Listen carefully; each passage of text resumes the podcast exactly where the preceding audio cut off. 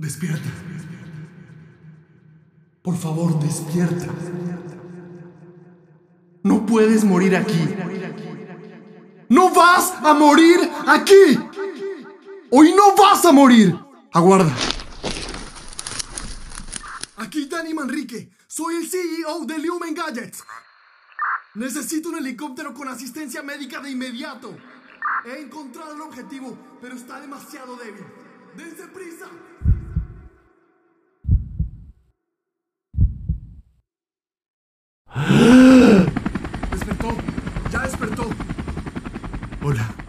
Sabía que lo lograrías.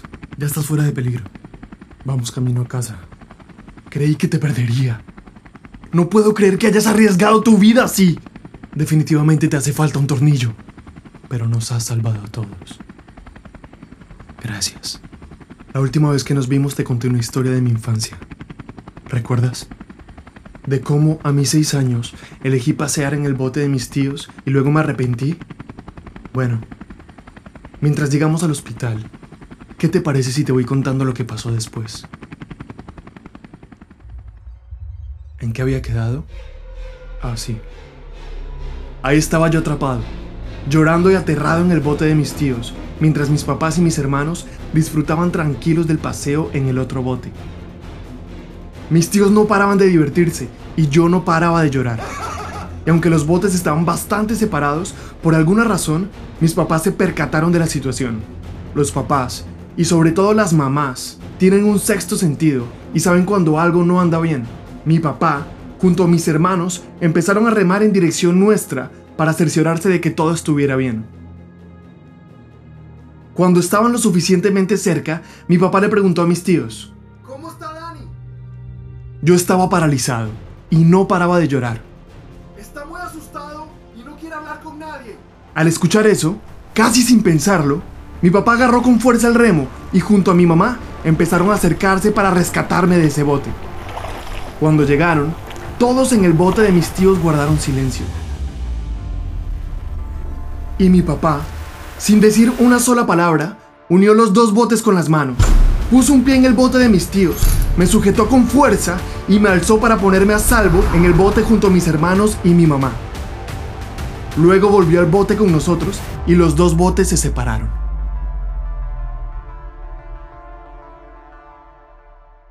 Nos alejamos y yo paré de llorar. Mi papá pudo haber esperado a encontrarnos de nuevo en tierra. Nada me hubiese pasado más que seguir llorando, pero decidió rescatarme. Una vez en el bote de mis papás, sentí la diferencia.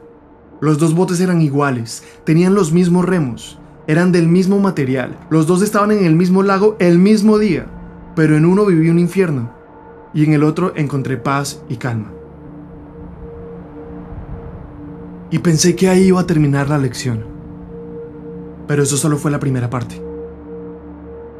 Luego de unos 10 minutos de disfrutar del paseo en bote junto a mis papás y mis hermanos, al otro lado del lago, muy lejos de todos los botes, sonó una fuerte voz. Atención, el primer bote en tocar esta bandera será coronado rey del lago y cada persona dentro del bote recibirá un regalo sorpresa. Era una especie de actividad que el parque realizaba para que las personas se divirtieran. Apenas la carrera comenzó, en el bote de mis tíos se enloquecieron. Empezaron a remar sin coordinación ni ningún tipo de técnica, pero con todas sus fuerzas. Ese bote se balanceaba tanto que parecía que se iban a voltear. Menos mal yo ya no estaba ahí. Mi papá también se emocionó por la competencia, pero sabía que yo estaba muy asustado por el agua y que no quería repetir esa experiencia. Tampoco quería asustar a mis hermanos, tenía uno menor de 3 años y uno mayor de 7 años. Pero tampoco quería dejar de competir. Así que empezó a remar con mucha fuerza. Mientras mi mamá sostenía a mi hermano menor. Nosotros le ayudábamos un poco. El bote se impulsaba bastante, pero no se balanceaba ni tampoco salpicaba agua. Mis hermanos y yo no sentimos miedo. Íbamos muy rápido, casi tan rápido como mis tíos. A mis tíos no les importaba si el bote se balanceaba mucho, si se salpicaba agua, si eran muy bruscos, ya no había niños adentro y lo único que les interesaba era llegar primero, sin importar cómo. Mi papá también quería llegar primero y lo estaba intentando con todas sus fuerzas. Pero siempre asegurándose que mis hermanos y yo estuviéramos cómodos y tranquilos. La vez pasada te dije que en este capítulo te iba a hablar sobre mi relación con las redes sociales. Y en un próximo episodio voy a tocar el tema mucho más profundamente. Pero hoy te quiero dejar con lo siguiente. Las empresas le pagan a las redes sociales para que te muestren un anuncio de su marca, producto o servicio. esos zapatos que viste, El reloj, las gafas, el evento, el cantante. cualquier cosa. Detrás de todo eso hay una empresa que le pagó a la red social para que te mostrara ese anuncio. Cada anuncio que tú ves es dinero que le está entrando a la red social porque la empresa lo pagó. Probablemente esto ya lo sabías. Es básico. ¿Pero qué quiere decir eso? Que entre más anuncios tú veas, más dinero le entra a la red social. Por consiguiente, entre más tiempo pases conectado, más anuncios vas a ver y más dinero le va a entrar. a la red social. En conclusión, tu tiempo es dinero para la red social. Entonces, para la red social, el objetivo es que tú pases cada vez más tiempo conectado a ella. Y para que tú pases muchas horas y veas miles de anuncios al día, se necesita que el contenido sea atractivo, entretenido, chistoso, que nos haga liberar dopamina y nunca se acabe, se actualice constantemente. Pero, ¿quién es el encargado de generar todo ese contenido? Cada uno de nosotros. Sin importar si tienes 100 millones de seguidores o solo tienes 100. Todos estamos trabajando juntos todo el tiempo para mantener la red activa y atractiva.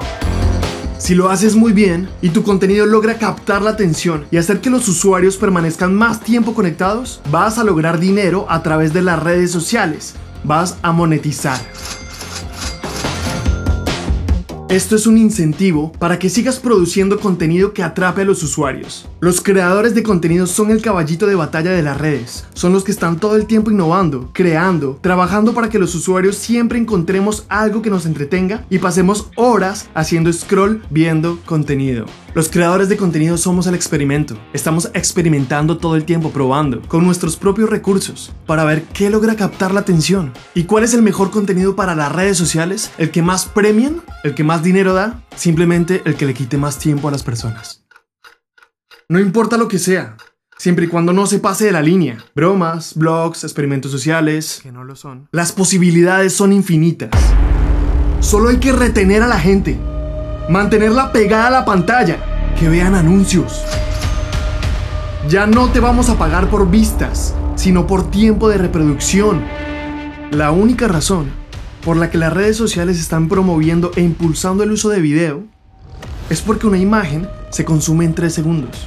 En un video, como usuario, puedes demorar 2 minutos, 5 minutos, 10 minutos, 30 minutos. Así que si tú no haces video, la plataforma te va a dejar de mostrar. Y para triunfar siempre hay que hacer lo que el algoritmo diga. Y como creador de contenido, no solo tienes un vínculo económico con la plataforma, te pagan por vistas. También has desarrollado un vínculo emocional. No puedes abandonar a tu público. Cada like, cada comentario, cada reproducción en ti significa una liberación de dopamina. Y todos los seres humanos vivimos en función de la dopamina. Así que empiezas a hacer videos como todos los demás. Y cumples cada exigencia que traiga cada nueva actualización. O simplemente no sales, nadie te ve. Punto. Y recuerda, cada nueva mejora está siempre pensada en retener al usuario más tiempo, porque el tiempo es oro.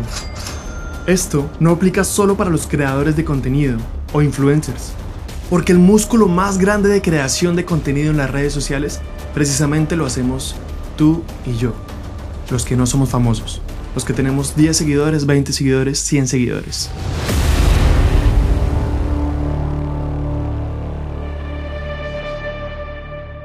En conclusión, todos somos creadores de contenido.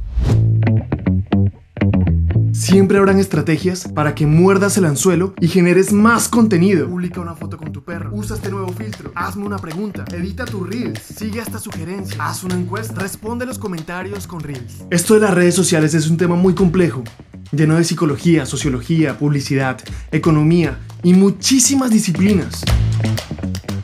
Existen agencias con profesionales trabajando 8 horas al día, de lunes a viernes, dedicados a generar contenido para otras personas o marcas. Pensando y creando estrategias para captar la atención del usuario y retenerlo cada vez más tiempo. Las redes sociales son tan complejas como el mismo ser humano y hay muchas más preguntas que respuestas. Ni siquiera sé a quién señalar por la estructura de este sistema, si a los directivos, programadores y todas las personas que están detrás de las redes, o a los usuarios, los cuales están literalmente votando por qué contenido quieren ver. Es un sistema democrático, los usuarios eligen. Y en el siguiente podcast vamos a hablar un poco de democracia. El caso es que al ser consciente de todo esto, mi relación con las redes ha sido difícil, porque no puedo participar de ellas sin ser parte del sistema. Cada vez que publico, doy like o comento, estoy contribuyendo a que alguien más entregue su tiempo.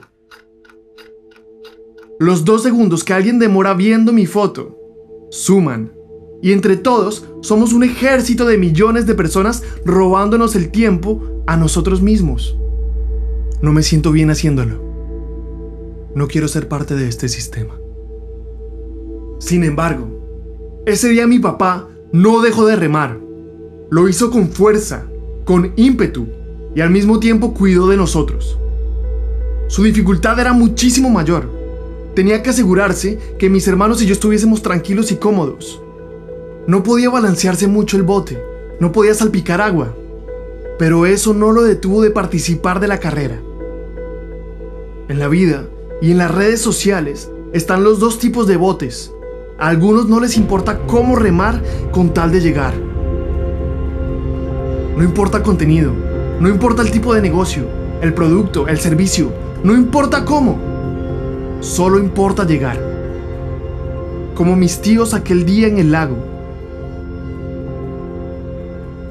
Pero hay otro tipo de bote y otro tipo de personas. Las que sí les importa cómo lo están haciendo y se preocupan por los demás, por construir, por aportar, por cuidarnos los unos a los otros. Es mucho más difícil. Y probablemente no lleguen a las primeras posiciones, no tengan más vistas, ni reciban los mejores premios. Pero ahí están músicos, actores, Psicólogos, creadores, científicos, abogados, médicos, veterinarios, empresarios, deportistas, políticos, madres, padres, hermanos, líderes espirituales. cualquiera que sea tu talento y tu área. Y yo tengo la opción de no participar de las redes sociales en forma de protesta. Y probablemente no significaría ningún cambio para nadie. O puedo remar junto a todos ellos. A todos aquellos que se preocupan por los demás. Porque también tengo talentos. Y no los quiero desperdiciar. Y sé que tú tampoco.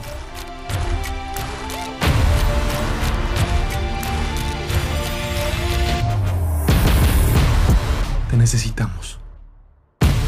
Ese día mi papá no ganó la carrera. No recuerdo si llegamos quintos o sextos. Probablemente mis tíos ganaron, no recuerdo. Pero ya no se trata de ganar. Se trata de aguantar, de resistir, de rebelarse. Esto hasta ahora comienza.